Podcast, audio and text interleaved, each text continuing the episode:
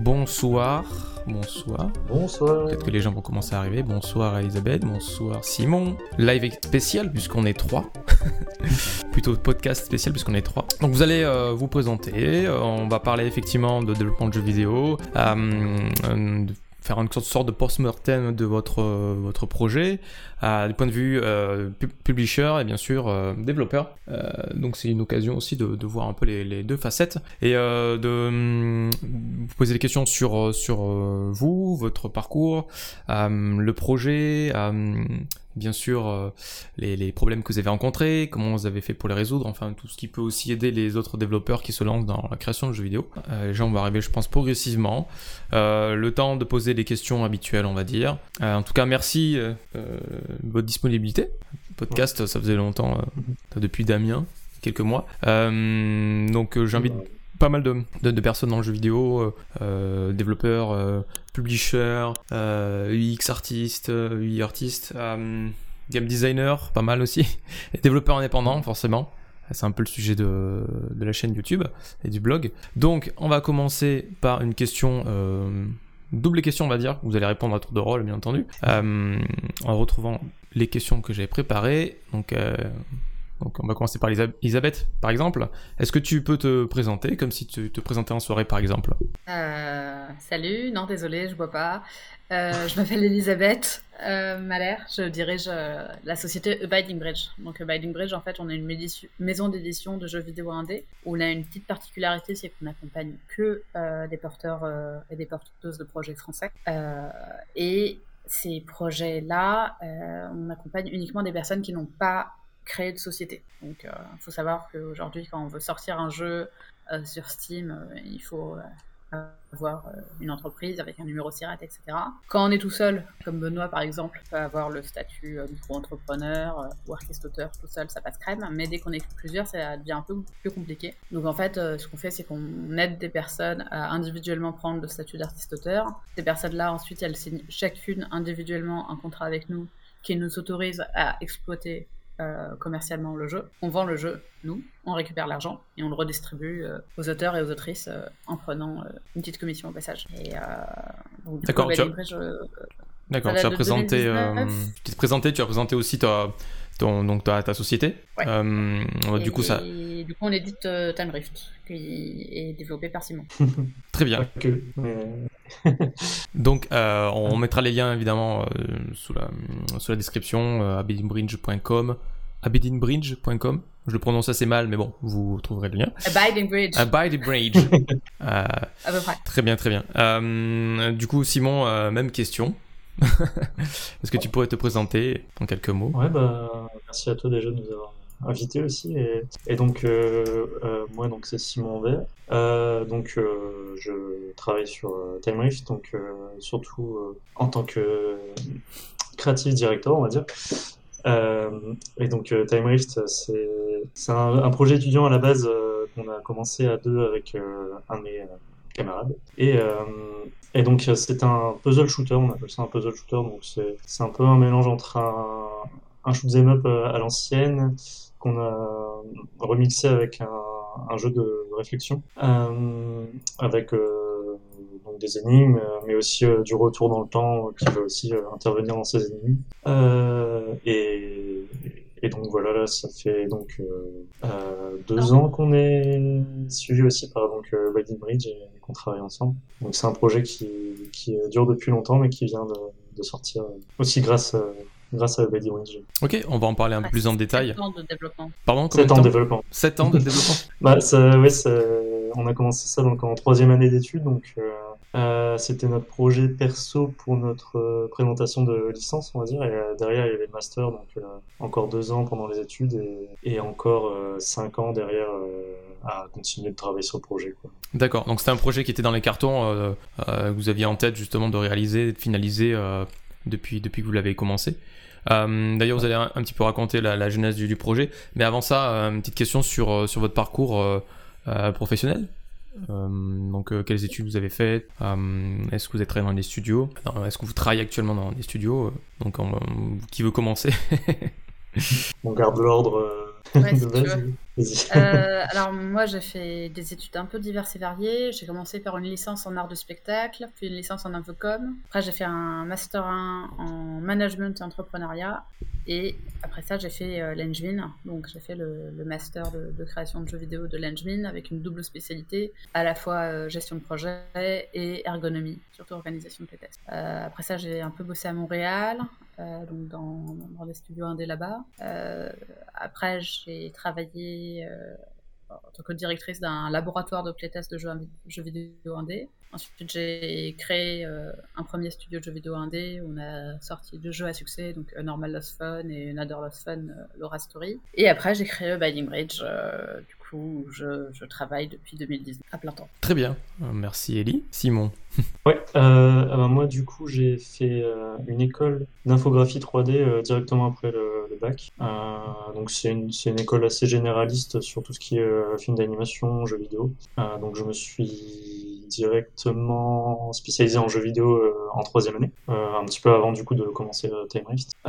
et donc j'ai fait 5 ans cette école et ensuite directement après j'ai commencé un incubateur donc à la pleine image dans le nord de la France pour euh, développer euh, Time Rift et, créer euh, un studio de jeux vidéo. Donc là, on est resté un an dans l'incubateur. Et on est resté un an dans l'incubateur. Finalement, on avait du mal à trouver un éditeur, à lancer le studio, donc euh, on a arrêté ça. Et j'ai euh, à partir de là, euh, c'est un peu à ce moment-là qu'on a commencé à discuter aussi avec Elisabeth pour pour l'édition de Time Rift avec Building Bridge. Et moi, en parallèle, je, travaille aussi dans un, autre studio de jeux vidéo qui s'appelle Ishtar Games, qui, qui développe notamment The Last Spell et euh, donc là, je travaille euh, vraiment sur la programmation euh, dans, dans, ce studio-là.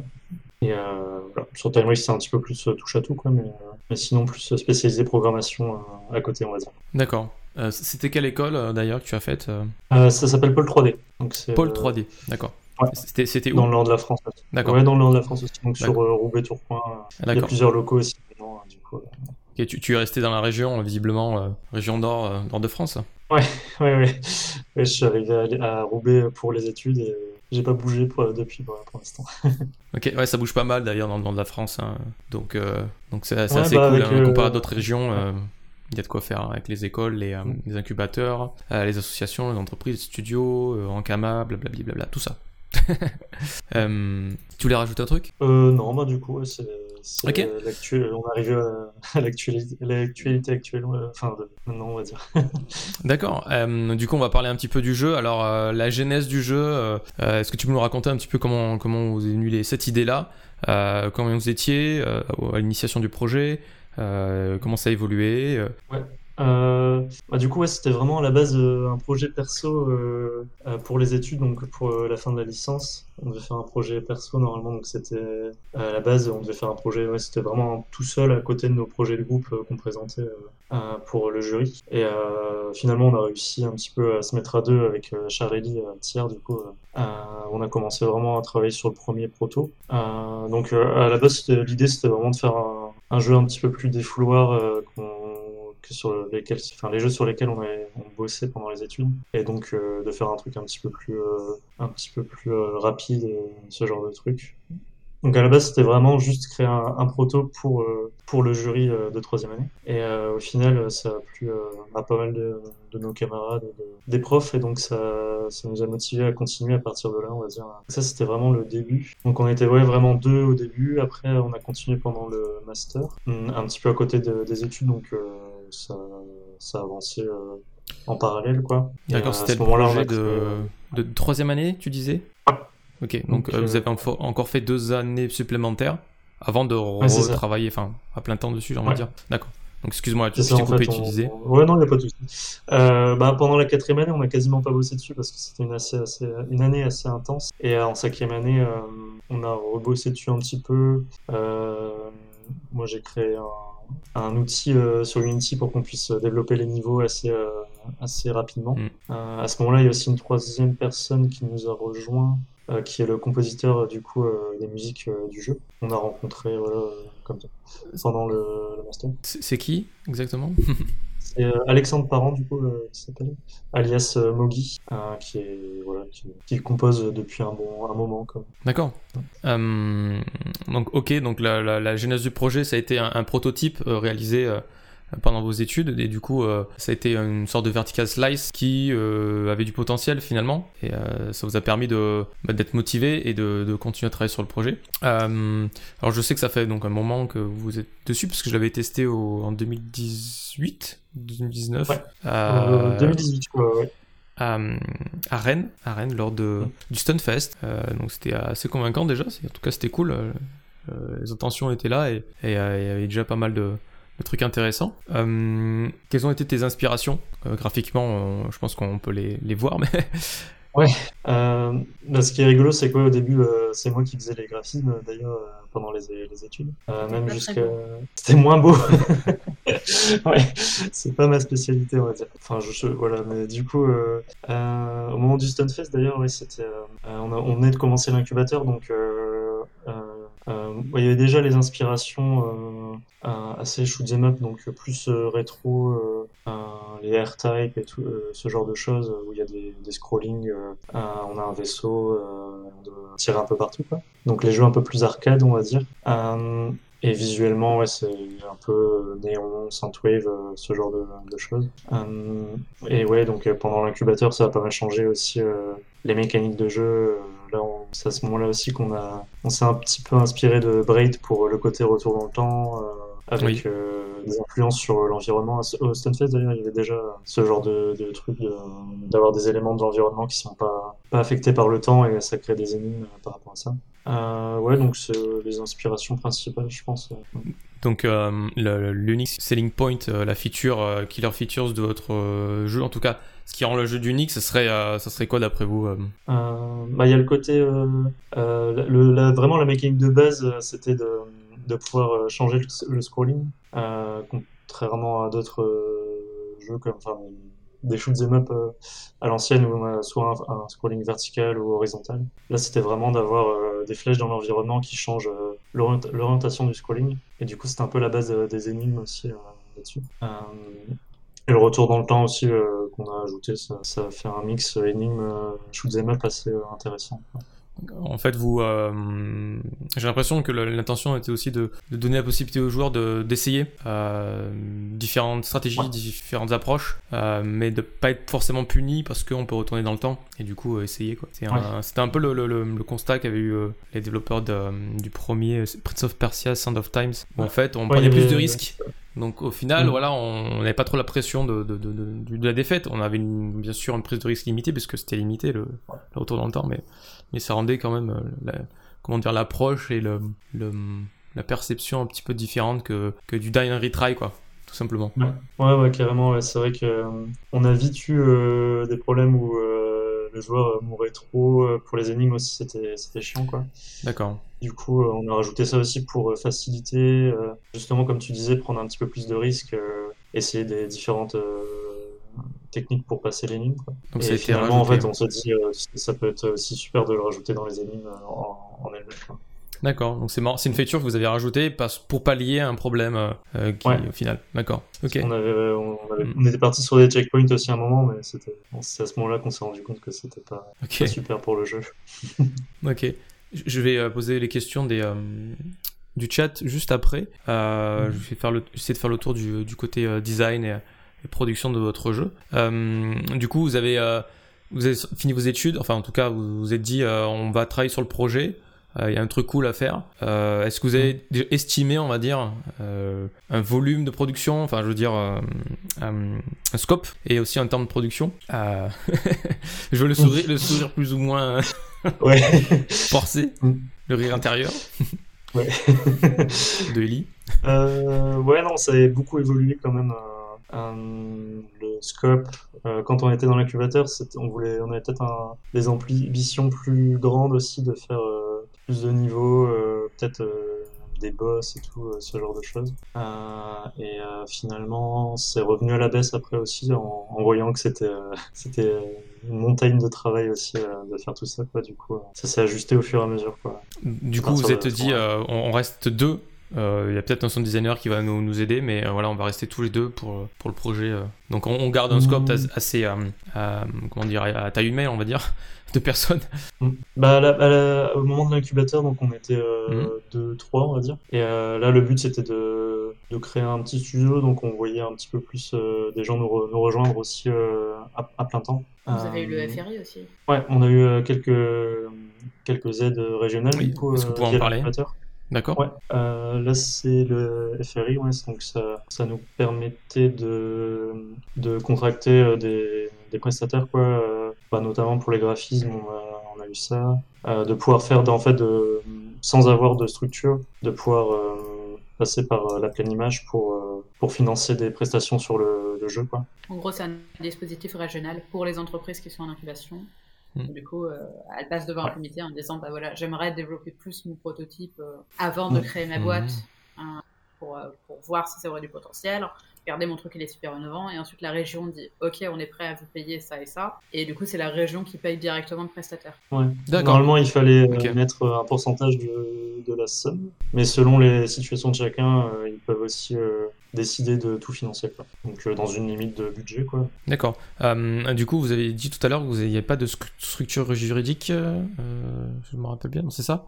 Vous, avez, vous aviez une entreprise? Non, pas d'entreprise. Euh, là, non, du coup, pendant l'incubateur, on n'avait pas d'entreprise. D'accord, mais vous avez quand même reçu des Euh, aides, euh, d'accord. C'est ça, ouais. Le D'accord. but, Ouais, c'est- euh, vraiment une de- aide régionale destinée pour les personnes qui n'ont pas de boîte. Ah ouais, Je dis ça parce que d'accord. je suis passée par le même incubateur avec le Biden. Ouais. Du coup, je, je l'ai aussi sollicité. euh. Ouais. D'accord, d'accord. Ok, je ne, je ne connaissais pas. Euh, C'est très spécifique euh, à la région de France et en plus de ça, ils communiquent pas dessus parce que c'est réservé pour les personnes qui sont déjà dans un incubateur. Mm. Et donc, euh, il faut avoir Ouais. intégré un incubateur pour ensuite avoir les infos pour solliciter l'aide. Ouais, Il faut être dans un incubateur et le Mhm. but, c'est de créer une entreprise à la fin de l'incubateur. D'accord, d'accord, d'accord. Euh, du, du coup, euh, est-ce que vous avez rencontré des galères durant votre développement euh, technique, euh, design, euh, financement peut-être aussi, euh, manque de temps, motivation peut-être? Pendant l'incubation ou pendant tout le reste Euh, Pendant la prod, pendant la prod, à partir du moment où vous avez terminé vos études et Bah, je- le, le truc qui me vient en, en premier en tête, c'était que c'était un projet étudiant qui, qui a pas mal évolué, quoi. Donc, euh, il y a beaucoup de choses aussi qui ont, enfin, qu'on a dû aussi euh, refaire euh, plusieurs fois. Et euh, Oui, même, Il y avait Même- compétences de programmation qui progressaient ouais, qui ont beaucoup évolué quand même. ouais. Et du coup, euh, c'est c'est assez difficile, ça, euh, même niveau motivation. euh, Quand je revois mon code, par exemple, Ah, euh, mais ça. c'est c'est très compliqué.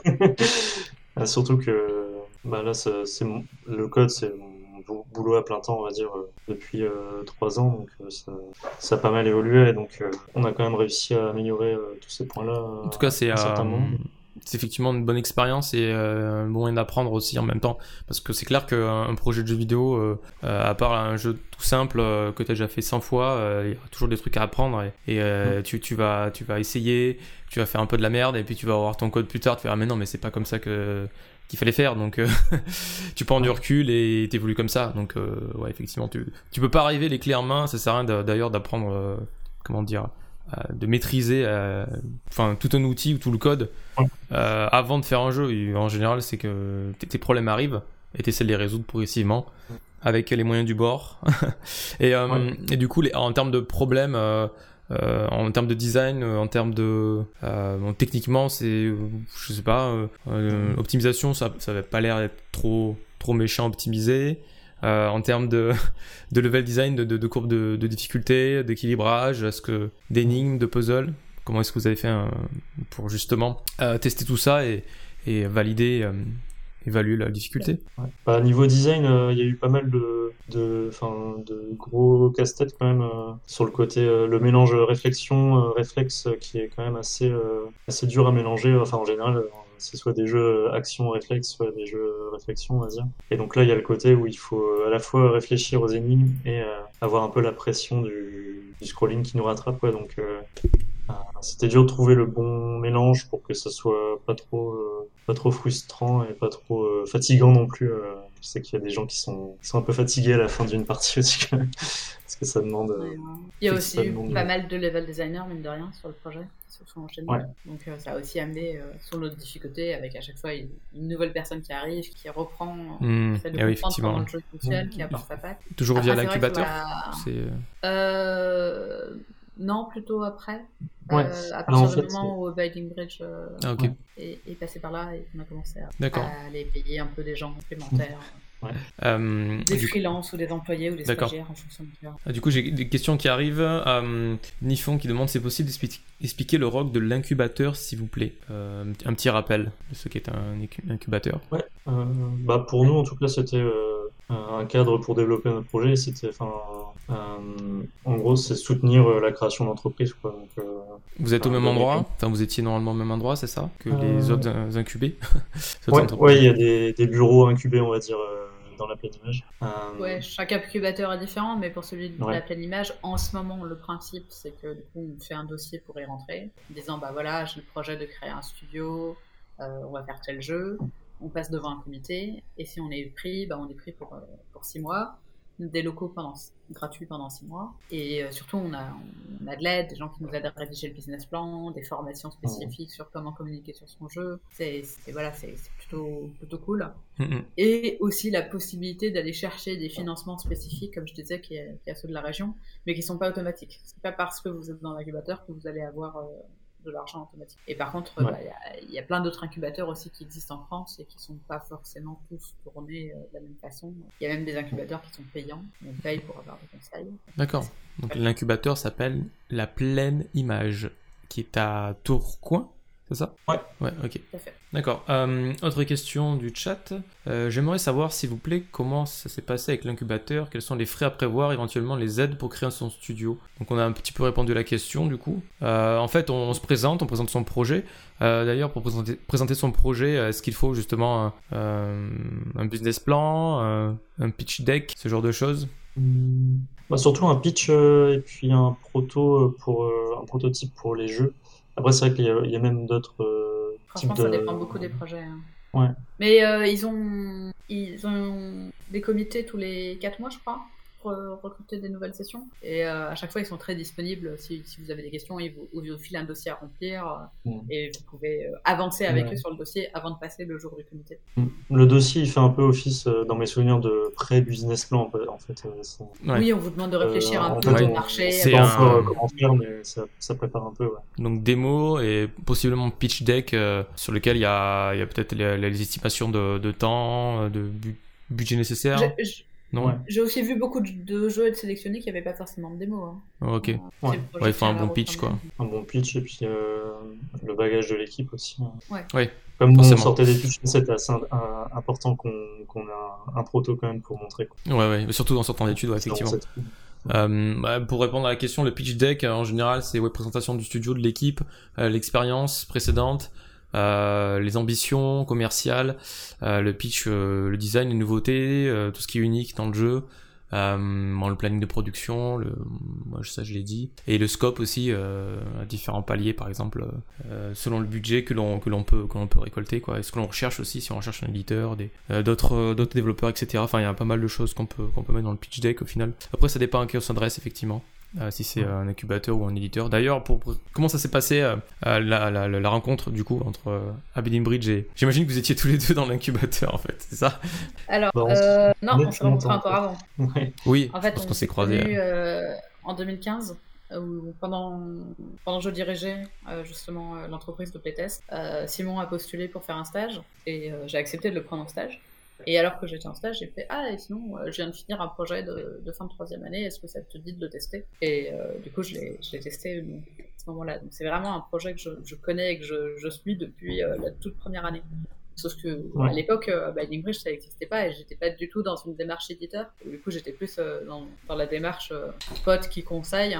hmm, Donc, je me souviens, je l'a- je l'avais mis en relation avec un autre éditeur. Je lui avais conseillé de rentrer à la pleine image. Une fois à la pleine image, quand elle était dans l'incubateur, je passais régulièrement les voir en disant Ah, non, vous avez vu, il y a un festival, ça s'appelle le Stunfest, vous devriez Ouais. présenter votre jeu. Ah, il y a un autre festival, ça s'appelle Amaze, vous devrez candidater.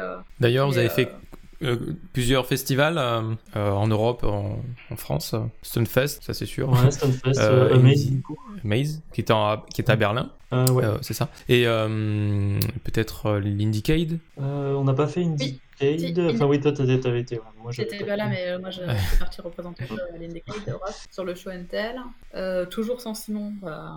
Euh, J'étais allé présenter deux fois le jeu à Animasia, à Bordeaux. Mhm. Sans Simon et sans moi, il y a eu un super festival euh, en Corée, mhm. où, du coup, Binding. Euh, Time Rift a gagné le prix euh, meilleur game design. Ah, c'est super. Ouais, le, le mais c'était en plein pendant le Covid, donc du coup, ah, ils n'ont pas fait d'édition présentielle. Ah, ok, ok. Euh, qu'est-ce qu'on a fait d'autre Il y a eu les Geek Days aussi à Lille. Ouais, ça, j'y étais pas. Euh, c'est déjà pas mal. Ouais, On a fait d'autres trucs, mais là, j'ai un truc. D'accord. Et, euh, et, du coup, on va parler édition un petit peu. à quel moment vous êtes dit, ok, le projet est là, par contre, on va galérer à le promouvoir tout seul, l'auto-édition, c'est peut-être pas une bonne idée, autant signer avec un éditeur. Enfin, quelles, ont été justement vos, votre démarche, votre, votre approche bah, Pendant l'incubateur, c'était donc là, c'était plus dans l'optique de créer notre studio et tout. Euh, du coup, euh, à peu près la moitié de l'incubateur, on avait un proto justement plus avancé où on avait pu avoir des prestations de, graphisme, etc. Avoir un trailer, enfin des, choses à montrer aussi pour des éditeurs. Et du coup, Vous on avait fait la Game Collection? La Gamescom à, Cologne. Et du coup, là, on avait pitché euh, devant des éditeurs à ce moment-là. D'accord. Euh, et donc, vous cherchiez activement un éditeur pour, euh, pour, pour le marketing, pour, pour, peut-être le financement aussi. et pour financer, financer la production, en fait.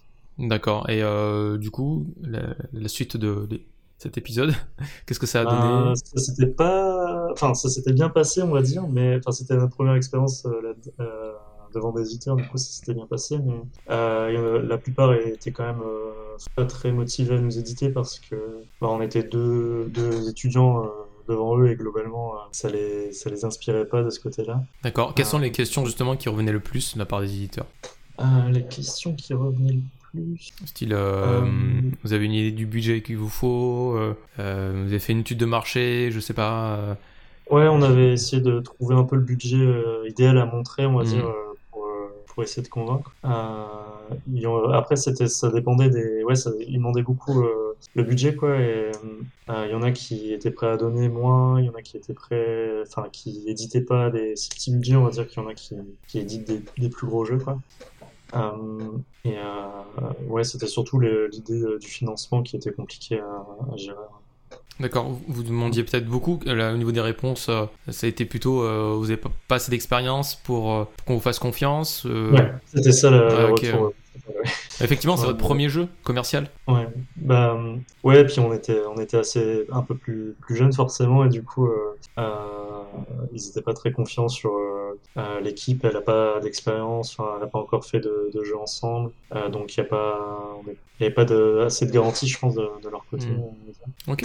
Euh, du coup, euh, vous avez rencontré, bon, donc, plutôt vous avez fait confiance à Biding Bridge, à Biding Bridge, à Elisabeth, donc. Euh, après, peut-être Cologne, l'épisode de Cologne, et où. ouais, bah, c'était. Il y a quand même pas mal de mois qui se sont déroulés entre deux, mais en fait, après, du coup, on, on s'est un peu défait de l'idée de créer un studio. Donc, forcément, c'est pas du tout les mêmes problématiques après une fois qu'on se dit qu'on va finir le jeu euh, sans structure, on va dire. Euh, après, ouais, les, les aléas ont fait que euh, ben, mon partenaire qui bossait avec moi devait bosser, enfin, a pris un emploi dans une autre dans un autre studio et du coup, ben, ça a changé un petit peu la, la situation, on va dire. Ok, il travaillait peut-être le soir euh, ou quand il avait le temps et la motivation. Ouais, bah quand on était encore à l'incubateur, c'était, on était à temps plein dessus. Après, c'était, il y avait beaucoup de choses à gérer en même temps vu qu'il fallait aussi euh, euh, s'informer sur comment créer une entreprise, rencontrer pas mal de, gens, faire, faire des, événements. Et, et du coup, c'était plus aussi la problématique financière vu qu'on sortait d'études, bah, on n'avait pas vraiment de revenus et du coup, c'était compliqué de continuer l'incubateur Ouais, je vois. Euh, du coup, en termes de, de, temps de développement, en fait, ça fait, euh, ça fait 7 ans qu'il était en production avant la sortie. Mais euh, mm. si vous enfin, si arrives à estimer peut-être le temps, le temps condensé, on va dire, de, cette production, tu, tu, pourrais dire combien de temps tu. Si tu si étais à temps plein, en fait, on va dire. Mm. allez, si Combien en équivalent Ouais, équivalent homme-jour. ouais. ouais. Euh, ah, vu qu'on a refait plusieurs fois, euh, enfin qu'on a re- refait le- Ouais. le, jeu plusieurs fois, un petit peu, euh, je pense, euh, ça serait plus trois ans, je pense. euh, D'accord. Ok. Il y a, Intéressant. il y a une, an- une année pendant les études, on n'a pas bossé dessus. Euh, alors, pendant les études, c'était vraiment euh, le soir euh, quand on, quand on pouvait, quoi. De devoirs. Ouais. et euh, et l'incubateur aussi, c'était beaucoup de temps alloué à faire des tables rondes, s'informer sur comment pitcher un éditeur. Enfin, euh, on on faisait un peu tout, euh, tout à deux, quoi. Ok, on sait bien d'avoir une bonne entente avec son partenaire euh, ou sa partenaire euh, dans, dans ce genre de situation. euh, quand on est sur un petit projet à deux, c'est un peu le, le- le bébé qui est porté entre avec euh, avec la team quoi. Euh, Du coup, il y a une question. J'aimerais savoir sur quelle plateforme tu as publié ton jeu et comment tu as géré l'acquisition des joueurs. Euh, alors ça, c'est une- plutôt une question éditeur aussi. Alors le jeu est disponible sur Steam, sur Actuellement, le jeu il est disponible sur Steam. On est en discussion pour peut-être faire des versions console. Je préfère rien promettre pour le moment. Euh, par contre, du coup, c'est un, c'est un, jeu- c'est un jeu premium. Donc, du coup, euh, on n'est pas sur des, des coûts d'acquisition euh, incroyables comme on peut avoir sur, sur le free-to-play. Euh, donc, euh, principalement bah, de la communication. c'est par une agence de presse. contacter plein d'influenceurs, des, des youtubeurs des, et des streamers pour qu'ils parlent du jeu. D'accord. sur Twitter, sur Facebook. Bah, Justement, ça permet de rebondir sur les questions édition. Euh, donc, euh, vous avez signé un contrat d'édition. Enfin, donc vous étiez auteur sans structure juridique et vous avez signé avec Aberdeen Bridge pour euh, pour pouvoir être publié, pour travailler avec un éditeur. Et, et du coup, euh, comment ça s'est passé en fait? Bon, vous avez euh, euh, lu, signé le contrat et négocié le contrat peut-être. et, Mhm. euh, et euh, et ensuite, comment ça se passe? Qu'est-ce qui s'est passé? Euh, bah d'abord c'était ouais, euh, quand même s'informer pas mal sur le statut parce que c'est vrai que c'est pas très connu euh, enfin surtout dans le jeu vidéo euh, le statut auteur. d'arti- d'artiste-auteur ouais. Ouais. donc c'était déjà euh, prendre un peu connaissance de du fait que ce soit possible aussi euh, de faire euh, fonctionner comme ça quoi. Ouais, Et, ouais, euh, du coup, à Linkbridge, on, on a organisé euh, des formations. On a fait venir euh, Julien Moya, qui est vraiment expert de la question. Mm. Et du coup, euh, voilà, formation de, de, de 3 heures sur c'est quoi ce statut, pourquoi est-ce qu'il est bon, est-ce qu'il est adapté. Ouais, en plus ça évolue. hein. Depuis la formation, Ouais, d'ailleurs, ça- ça a évolué. ça change beaucoup ouais. Euh, D'accord. Et, euh, et du coup, euh, le, le- le travail de l'éditeur, en tout cas les tâches, les, les, euh, les obligations, j'ai envie de dire, de l'éditeur euh, vis-à-vis du, du développeur, euh, quelles sont-elles Euh, J'ai envie de dire, euh, est-ce que vous deviez euh, travailler sur la promotion, euh, faire la localisation, enfin financer, je sais pas. Dites-nous. C'est c'est un peu particulier Time Rift, hein, parce qu'au final, c'était pas tant que de l'édition, mais plutôt du, du co-développement. Mhm. Parce que du coup, les, les auteurs principaux du, du jeu, ils étaient plus trop dispo pour bosser dessus, euh, vu qu'ils avaient des tafs euh, à plein temps. Donc, euh, ce qu'on a fait aussi du côté de Banning Breach, c'est d'embaucher des personnes pour qu'elles finissent la prod. Donc, toujours sous, sous l'œil euh, avisé de, de Simon, euh, qui, qui était là pour répondre un peu à leurs questions et leur donner des directives, mais, euh, et, et, et bosser aussi un peu, évidemment. Euh, mais euh, c'est vrai que du côté de Banning Bridge, on, on a embauché quoi? On a eu deux devs supplémentaires, deux level designers supplémentaires, deux personnes pour le scénario, une boîte de loca, deux agences de com. Mm. euh, D'accord. Ouais, donc c'était ouais, c'était faire euh, et les playtests. Les playtests. Eh oui. Là, c'est un peu ma spécialité où c'est vrai qu'on en a organisé euh, des, des- des dizaines de sessions de playtest en fait, par des centaines, je ne sais pas compter, pour vraiment peaufiner le jeu euh, au fur et à mesure. euh. Et oui, il y avait vraiment ce rôle de, de nous aider à finir le jeu en fait aussi. euh. Alors que des fois c'est il y a c'est beaucoup la partie communication et- etc. Des producteurs aussi. On avait embauché des producteurs. Mhm. D'accord. euh, au final, il y a combien de personnes qui sont passées sur le, sur le projet, en comptant euh, tout le monde? On n'a jamais compté. Prend- oui, beaucoup. Euh, Oui, euh, elles sont toutes dans les crédits? Ouais. parce qu'il y a aussi euh, même euh, des stagiaires de Baby Bridge qui ont qui ont bossé dessus aussi. Ah ok. D'accord, d'accord. Ouais, c'était vraiment euh, un mode euh, si, si j'ai un temps dispo, j'ai cette compétence-là, je peux aider sur ce projet-là. euh, Ouais. euh, et du coup, il y a eu pas mal d'étudiants ou de, de, de stagiaires peut-être qui sont passés. euh, Ben Pas mal, peut-être pas. Il y en a eu deux, je crois. Alice et Kat. euh, Ouais. C'est vrai que le reste c'était beaucoup euh, presta ou employés en fait euh, de Mhm. Bridge. Ouais, sachant que Kat, euh, Kat a commencé en tant que stagiaire, puis on l'a embauché. D'accord, donc c'était Aberdeen Bridge qui a embauché, du coup, pour euh, travailler sur le projet. D'accord. Ouais, c'est vraiment euh, co-développement et édition quoi, pour ce projet-là. C'est assez particulier en effet. C'est pas forcément mm. comme ça qu'on fonctionne chez Binding Bridge, ça a été un peu la particularité de ah, merci pour Aussi parce que parce qu'il y avait des besoins en fait, parce que, parce que Charles Lely euh, avait vraiment zéro temps à consacrer au projet. Je pense qu'il y a passé quelques heures euh, au total euh, depuis mm. qu'on a signé le contrat. Enfin, c'était prévu, hein, il avait dit qu'il n'aurait pas de temps à consacrer au projet. il y avait un gros besoin de level design aussi. Mm. Ah bah oui, c'est clairement ce qui fait le contenu de votre jeu, la durée de vie et, beaucoup de choses d'ailleurs. ouais, ouais, ouais. Et on a, on a refait des trucs aussi beaucoup. Euh, on avait fait toute une première version, on avait intégré euh, de la narration d'une certaine manière, puis on avait fait euh, des playtests, ça plaisait pas beaucoup. donc on a, on a payé un consultant externe qui était Exerve hmm. pour, D'accord pour du coup tester le jeu euh, de A à Z et nous, aider à, repenser la direction du jeu. Et du coup, suite à ça, euh, on a décidé de changer pas mal de choses.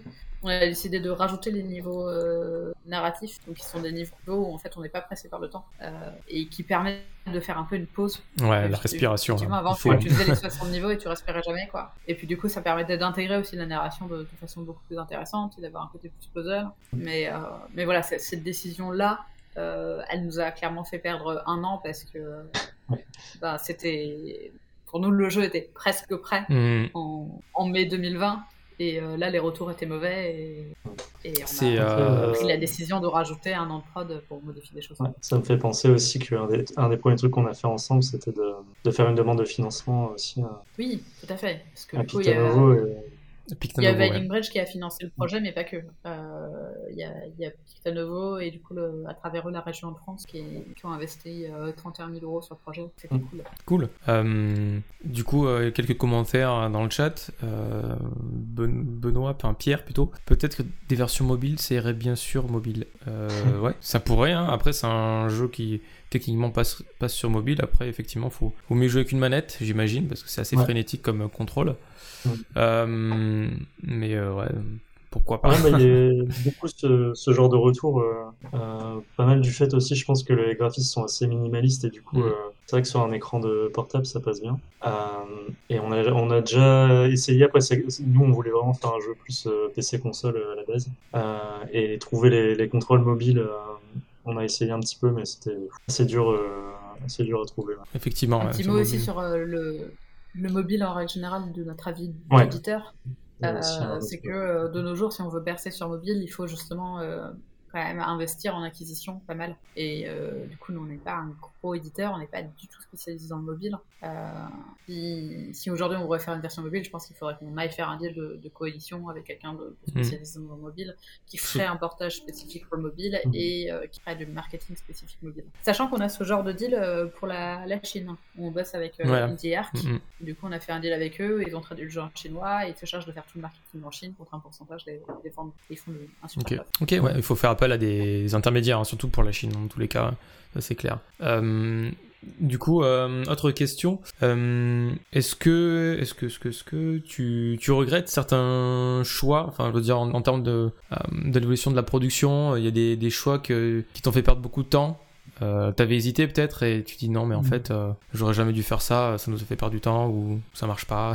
ouais, sur le côté technique ou même. Sur un peu tout, technique, design, les choix justement peut-être d'aller à la Gamescom en étant, je sais pas, ton avis. Ouais, bah, c'est vrai que posteriori, enfin, c'était une super expérience, mais c'est vrai que cette direction de créer un studio et de et de vouloir faire un jeu aussi plus gros, euh, je pense que c'était pas c'était pas forcément la bonne direction à prendre au début, surtout que euh, comme c'était le premier jeu euh, qu'on faisait vraiment qu'on voulait commercialiser quoi, c'est c'est compliqué de, de, vouloir se lancer directement sur un gros jeu. Enfin ça paraît ça paraît un peu, un peu clair à dire comme ça, mais c'est vrai qu'on voulait faire un peu plus gros au début et du coup c'est vrai que c'était un petit peu, un petit peu handicapant. Et euh, c'est vrai que c'est cool, c'est cool aussi de sortir, d'y aller crescendo quoi, sortir un petit jeu au début. C'est ça.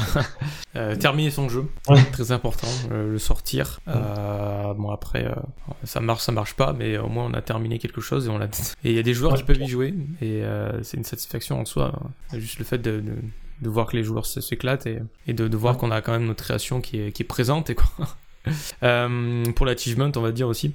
En tout cas, pour le moral, c'est bon. En tout cas, c'est ma, ma, vision des choses. Hein. Euh, est-ce que tu as un souvenir, une anecdote qui te, qui te vient à l'esprit euh, Vous avez vécu durant votre, votre parcours du combattant, développeur indépendant, euh, une rencontre avec quelqu'un de particulier, une situation plutôt original et incongru vous avez vécu? Ben, moi, ce qui, ce que, enfin, les souvenirs qui me restent le plus, c'était de, bah, justement le Stunfest euh, où on s'est rencontrés. Euh, c'était, c'était vraiment fou, quoi, de voir euh, les gens. Enfin, on avait fait un petit leaderboard en carton quasiment, où on écrivait juste les scores, les timers des, des gens dessus, quoi. Et c'est vrai que ah, c'était incroyable comment les gens y, revenaient pour jouer. Euh, euh, et puis comme c'était aussi un salon très, quand même assez spécialisé, euh, les joueurs qui faisaient aussi des retours vachement intéressants. enfin les, les, rencontres comme ça, c'était vraiment vraiment motivant quoi. Et, ouais, assez marquant quand même. Je sais pas si toi. Ouais, bah j'étais étonné, agréablement surpris de, du public au Stunfest. J'avais mmh. fait un post-mortem où même les gens connaissaient déjà mon jeu avant de, de venir. C'est super cool. Euh, le public est hyper euh, ouvert. Euh, ils, connaissent les jeux indépendants. donc ils sont là aussi parce qu'ils savent que c'est un festival dédié à ça. Il y a, y a, un peu tout. C'est un medley de tout en fait. Et, et les Bretons sont cool aussi de base. Donc ça aide pas mal. ça aide pas mal, j'avoue. Et donc à refaire. Hein. donc effectivement, faut pas hésiter à aller présenter son jeu là pour, pour justement entrer dans le milieu, se faire des contacts, euh, euh, rencontrer des joueurs directement, avoir des feedbacks, euh, voir un peu les émotions sur les visages des gens qui jouent, qui jouent à, à, son jeu, à ton, à ton jeu. Je cherche les questions. J'ai une anecdote un, un, tout petit peu inversée, où justement, trois ans plus tard, le jeu avait bien avancé et on le montrait à Animasia, où du coup c'est beaucoup moins un public spécialisé. Et notamment, euh, parfois, il y, avait, il y avait des mamans ou des grands-mères qui accompagnaient leur tout petit qui étaient là, et on arrivait à les convaincre d'essayer le jeu quand même. Et euh, c'était des personnes qui avaient même jamais tenu une manette dans les mains. Mais on avait tellement bossé l'accessibilité pour que tout soit facile à comprendre et facile à prendre en main, que du coup, elles y arrivaient quand même. Et euh, c'était super mmh. satisfaisant de, mmh. de voir ces personnes pas habituées à jouer aux jeux vidéo à quand même réussir à enchaîner les niveaux.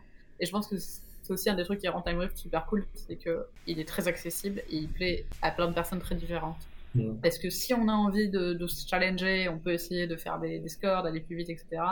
Si on a envie de se challenger plutôt sur la réflexion, bah, il y a des puzzles qui sont vachement plus durs à, atteindre. Et euh, si on a envie de, juste se balader, de découvrir l'histoire, euh, bah, c'est aussi possible. Ouais. Bah, C'était marrant au Stunfest d'ailleurs de voir même des, des enfants. Euh jouer super bien et tout, enfin comprendre euh, vachement bien euh, le, jeu et tout, euh, mieux que les parents des fois. Ça, ouais, ça, faut pas les sous-estimer. Hein. Franchement, ouais, agréable surprise en entendre jouer les, petits enfants. C'est vrai qu'on dit souvent, enfin avec Elisabeth, c'est vrai que les salons c'est toujours un peu biaisé mm. sur les réactions des, des joueurs. C'est peut-être pas, faut pas y aller en se disant qu'on va faire des playtests quoi. C'est plus rencontrer les gens. Ouais. ouais, tout à fait. Après, il y a, il y a ça effectivement, la presse. il y avait quelques quelques youtubeurs euh, et le jour du grenier passait de temps en temps d'ailleurs à l'époque. Euh, et du coup, euh, les playtests dans, ces salons-là, je trouve ça intéressant puisqu'il y a un truc sur lequel j'attache beaucoup d'importance, c'est le c'est l'onboarding et le et la vitesse de, compréhension d'exécution de de ton jeu en fait. Parce que les gens n'ont pas le temps, ils ont plein de jeux à tester et ils veulent que ça aille très très vite. Et du coup, on s'aperçoit qu'il y a beaucoup de choses qui sont très lentes ou, ou qui rajoutent de la friction, de l'incompréhension. Euh, trop de fioritures, trop de détails. En fait, au final, on, finit par enlever tout ça et en fait, euh, voilà, ça fluidifie le tout. Et, euh, en tout cas, le, petit, le côté playtest de la, de, la, first time user experience, là, de l'onboarding, du fait de rentrer dans le jeu pour la première fois et d'avoir ces retours de, assez rapides en fait. Parce que si les gens comprennent pas, ils comprennent pas et tu le vois clairement. Et c'est ça que j'essaie justement de, de, polish un maximum. Et effectivement, ça a apporté ses fruits et juste sur ces petits salons là quoi. Après, le playtest, euh, la difficulté, ça dépend des gens. Euh, euh, le contexte n'est pas idéal. Il y a beaucoup de choses, hein, surtout pour les jeux narratifs. Alors là, c'est très difficile hein, d'avoir un avis sur, sur les playtests dans, les salons forcément très adapté des fois sur certains types de jeux. Mais les jeux d'arcade comme le tien, assez frénétiques, mm. avec de l'ambiance, de la musique, enfin un peu plus festif, j'ai envie de dire, c'est quand même plus adapté certains jeux, en tout cas c'est euh, ce que je, je ressens. Euh, il y a des, des jeux euh, local multiplayer, des coach games, où je trouve que c'est quand même assez adapté, j'aimerais dire, où, tu as, une sorte d'attraction en fait, c'est un côté spectacle aussi. Est-ce que tu pourrais donner comment dire, quelques conseils euh, d'erreurs à éviter, est-ce que ça se formule comme ça oui. Les erreurs que tu as commises et que, que justement, que tu aimerais, tu aimerais que certaines personnes les évitent aussi.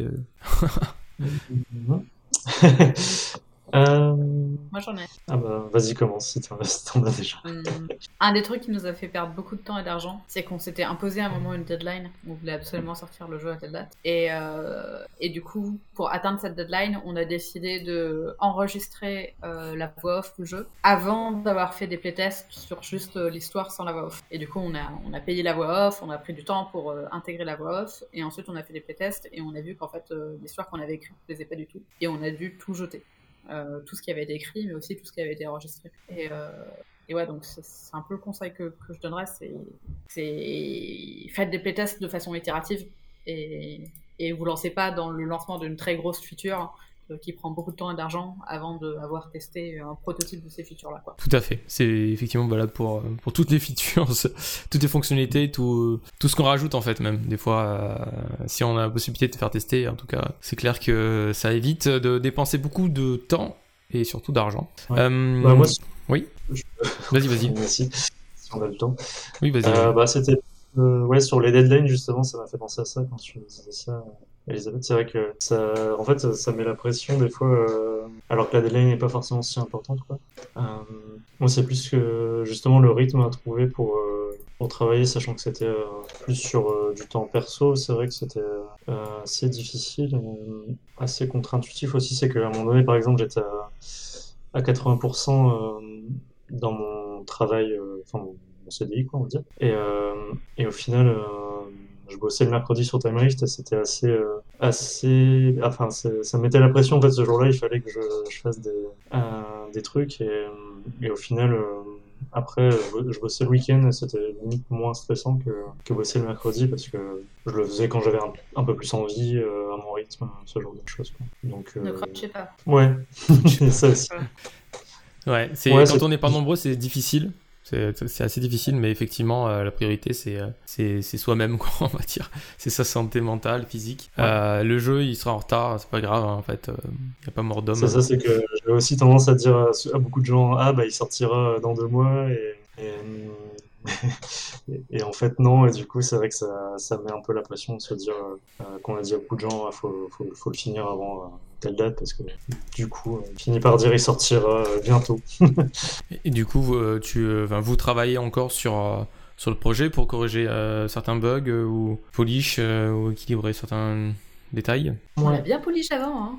Hein, on a fait beaucoup, beaucoup de bêta-testing. Euh, on n'a pas ouais. eu de, de, gens qui ont soulevé euh, des bugs bloquants. Euh, tout le monde dit que l'équilibrage dans le jeu, des niveaux... Des Ça marche pas sur mon Nokia 3310, c'est nul Ouais, on a fait une update euh, déjà pour euh, l'italien.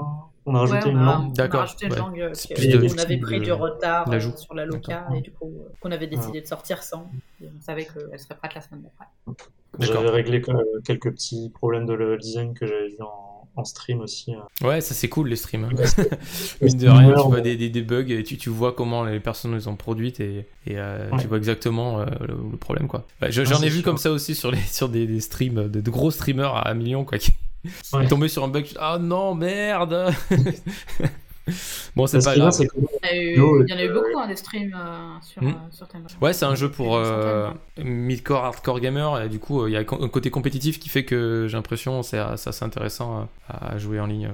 D'ailleurs, est-ce que tu as des, comment dire, des exemples de, de, streamers qui ont des gens, des gens connus, des, des streamers montants? On a eu quoi? Il y a eu JV Le Mac qui a fait un mmh. stream. Ouais. Ils l'ont fait en plus pendant leur soirée de, ouais. de fin de leur Ulule, c'est vachement chouette. Mmh. Euh, franchement, on en, a eu, on en a eu plein, euh, et du coup, je, j'ai peur d'en citer et du coup d'en oublier en fait. Euh...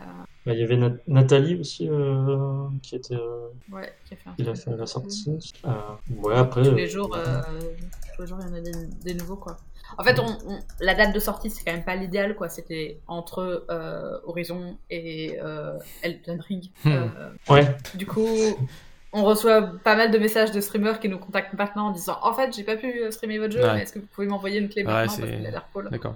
Il faut vraiment tenir compte des, des, des gros gros triple A ou grosses ah, sorties par exemple. Nous, on s'était dit euh, qu'il y a toujours des triple A qui sortent. Enfin, c'est dur de, Ouais, mais c'était quand même les, les dire, plus gros, euh, quoi. Ouais, c'est vrai que finalement, on est quand même tombé sur les, le vrai La pire date. ouais. Mais bon, après, c'est vrai que c'est des jeux assez différents, donc euh, pourrait se dire euh, que ça passe quand même, mais c'est vrai que c'est vrai que ça a quand même bien accaparé les gens euh, à ce moment-là. Oui, forcément, forcément. Euh, Pierre Benoît dit ça serait intéressant un multijoueur local pour, euh, pour, pour, la course. Pour, euh, comment ça Ouais. serait Ça serait de la coop en fait, c'est ça Moi, je- on avait pas mal pensé à de la coop euh, à un moment donné, faire les énigmes ensemble à, à deux, quoi. Hmm. Mais bon, Ouais, en, en scope plus plus- euh, autre level design. Hein, Ouais, c'est ça. design. Ouais. Ouais, il va falloir. ça, euh, mais Ça pourrait faire un cool deuxième jeu. t'aimerais deux à deux. C'est ça. Euh, du coup, euh, commentaire de Joseph qui dit Vous maîtrisez vachement bien le juicy. ouais, ouais, c'est c'est ce qu'il faut hein, sur un jeu minimaliste comme ça, il faut, faut y aller quoi. Je pense que. En plus, le, le, le Ouais. thème se porte bien, c'est un shooter puzzle, enfin, surtout shooter, euh, forcément, euh, on peut s'amuser avec des effets sympas. ouais. Ouais, bah c'était, c'est vraiment le, ce qui est cool sur ce genre de jeu, quoi, faire des, des Les screen shakes. VFX, ouais. Ouais, les, Mm. les, les fixes, les screen euh, dans tous les sens. euh. Des effets de distorsion aussi euh, de, Ouais, de l'image. euh. Et le sound design aussi. Ah oui, le sound design, est-ce que vous pouvez en, en parler Euh, je, je- je sais qu'il y a une musique qui est, euh, comment dire, euh, dynamique, non? Ou qui, euh, qui Ouais. évolue? Il y a ça un petit peu de dynamique. euh, Il y a la En fait, sound design aussi. Compo et sound design, ouais. Ah, les mêmes bah, personnes. Ah d'accord. ouais, pour la musique, du coup, c'était euh, euh, Alexandre Parent, et du coup, ouais, on a, on a utilisé Fmod aussi euh, pour, euh, pour pouvoir avoir des variations. Au final, c'était un petit peu dur à intégrer, mais euh, on va dire que d'un niveau à l'autre, on peut régler euh, l'intensité du niveau et ça va rajouter des instruments, ce genre de, de trucs, quoi.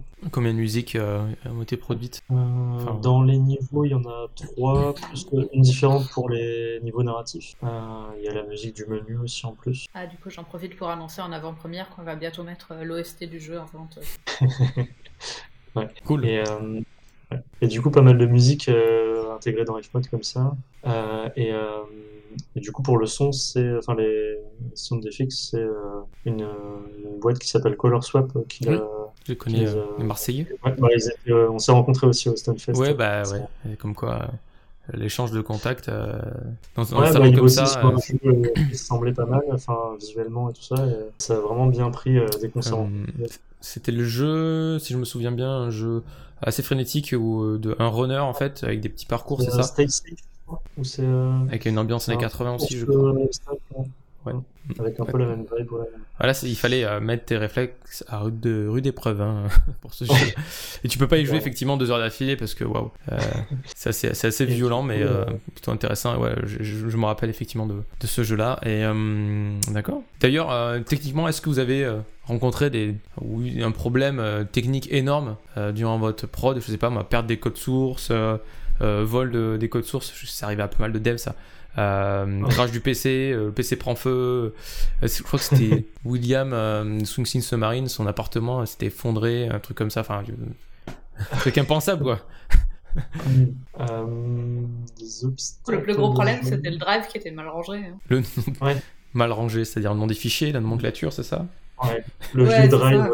Du projet bah, en étudiant. fait, euh. c'est- tout l'héritage du projet étudiant. Ah. On, nommait, euh, on nommait ça pour rigoler des fois. Et... Oh putain, ouais, les, les élèves font ça aussi, Ouais, ouais.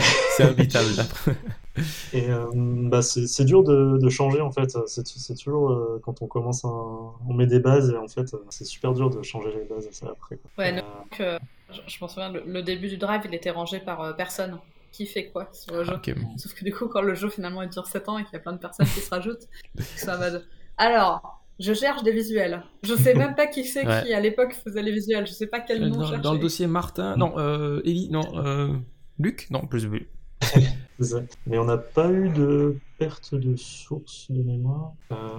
non, ouais, c'est plus ces, ces thématiques-là qui ont été vraiment gênantes. Ouais, D'accord, ouais, comme quoi. euh, euh, Si on fait bien les choses au début, peut-être que ça évite ce genre de problème. Ouais. euh.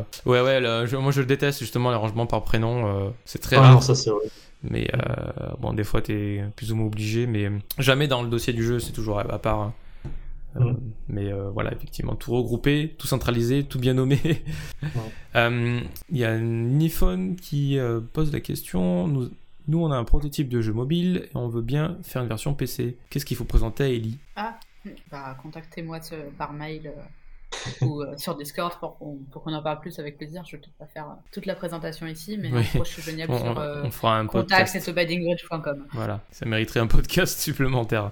Ouais. On le fera peut-être. Euh, Est-ce que vous avez des choses à rajouter euh, Les invités ou euh, le chat? Je pense qu'on a fait euh, une bonne petite heure déjà. On a déjà fait un bon tour. euh, Donc télécharger euh, Bah, juste, TimeRift. euh, ouais, télécharger TimeRift. Et Venez. puis, euh, s'il y a d'autres personnes qui, qui galèrent à finir leur jeu aussi, euh, ça vaut le coup quand même. ajouter en wishlist, Et- potentiellement, ça sert toujours, même si le jeu est déjà sorti. Tout à fait. Ouais, donc euh, faites-le.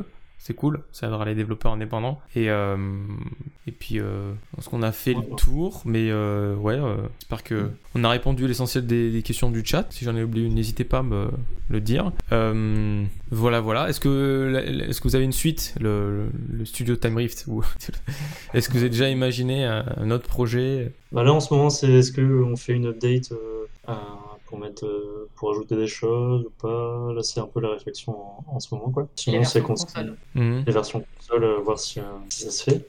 Euh, et puis après, euh, ouais, c'est encore, euh, c'est pas encore euh, défini, on va dire. C'est, on verra ce qui, ce qui arrive.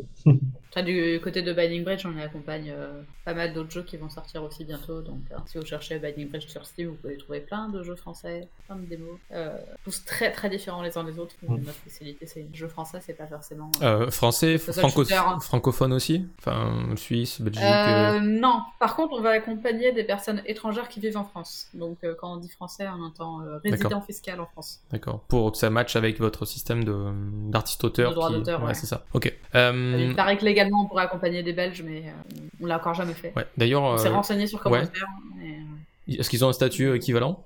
Belge, Suisse, Ouais. luxembourgeois? Ouais, ouais. Et puis du coup, euh, bah, nous, on est vraiment situé à la frontière, donc du coup, on a eu une petite aide financière de Pictonovo aussi pour faire une, une étude juridique de faisabilité. Qu'on a pu faire l'étude. Ils nous ont dit go, vous pouvez y aller. Et, et on n'a pas, on a assez à aller chercher des Belges pour l'instant. Mais on les aime bien parce qu'ils veulent venir. Ok, cool. Euh, du coup, peut-être qu'on se recroisera euh, pour le pour, pour le Stunfest, mais pour l'Adon ou le Game Camp euh, ou autre. D'ici là, quand, quand, quand les, les événements euh, seront en présentiel, euh, d'ici peu, Moi, je. Ouais, le Stunfest, euh, je serai peut-être là aussi. Et puis la donne, euh, peut-être pas, mais oui, c'est vrai que les événements ils reprennent en, en présentiel et tout. Ouais, cool. donc je dis ça pour vous et puis pour le- les gens qui, qui vont regarder euh, le, le podcast, enfin écouter le podca- podcast. Euh, du coup, on a fait le tour. Bah, écoutez, euh, euh, merci tout le monde. Merci.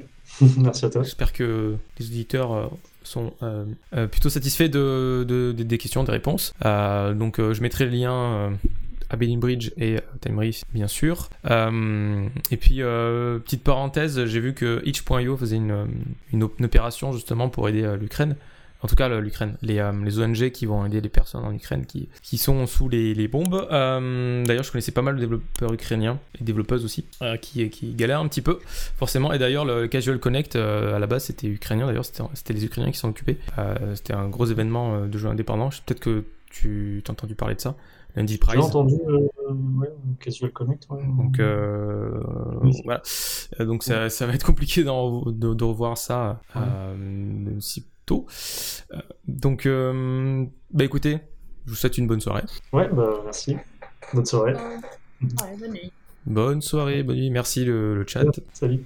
Bon appétit et à bientôt. Et si vous voulez partir sur de bonnes bases afin d'éviter de commettre des erreurs que 95% des développeurs commettent, je vous invite à télécharger mon e-book gratuit qui s'appelle Game Concept, le guide pour bien démarrer la création de son jeu vidéo. Il est accompagné euh, d'un modèle pour créer son premier document de game design et vous aidera à bien cadrer votre projet grâce à des conseils de professionnels. Le lien se trouve en description si vous voulez le télécharger.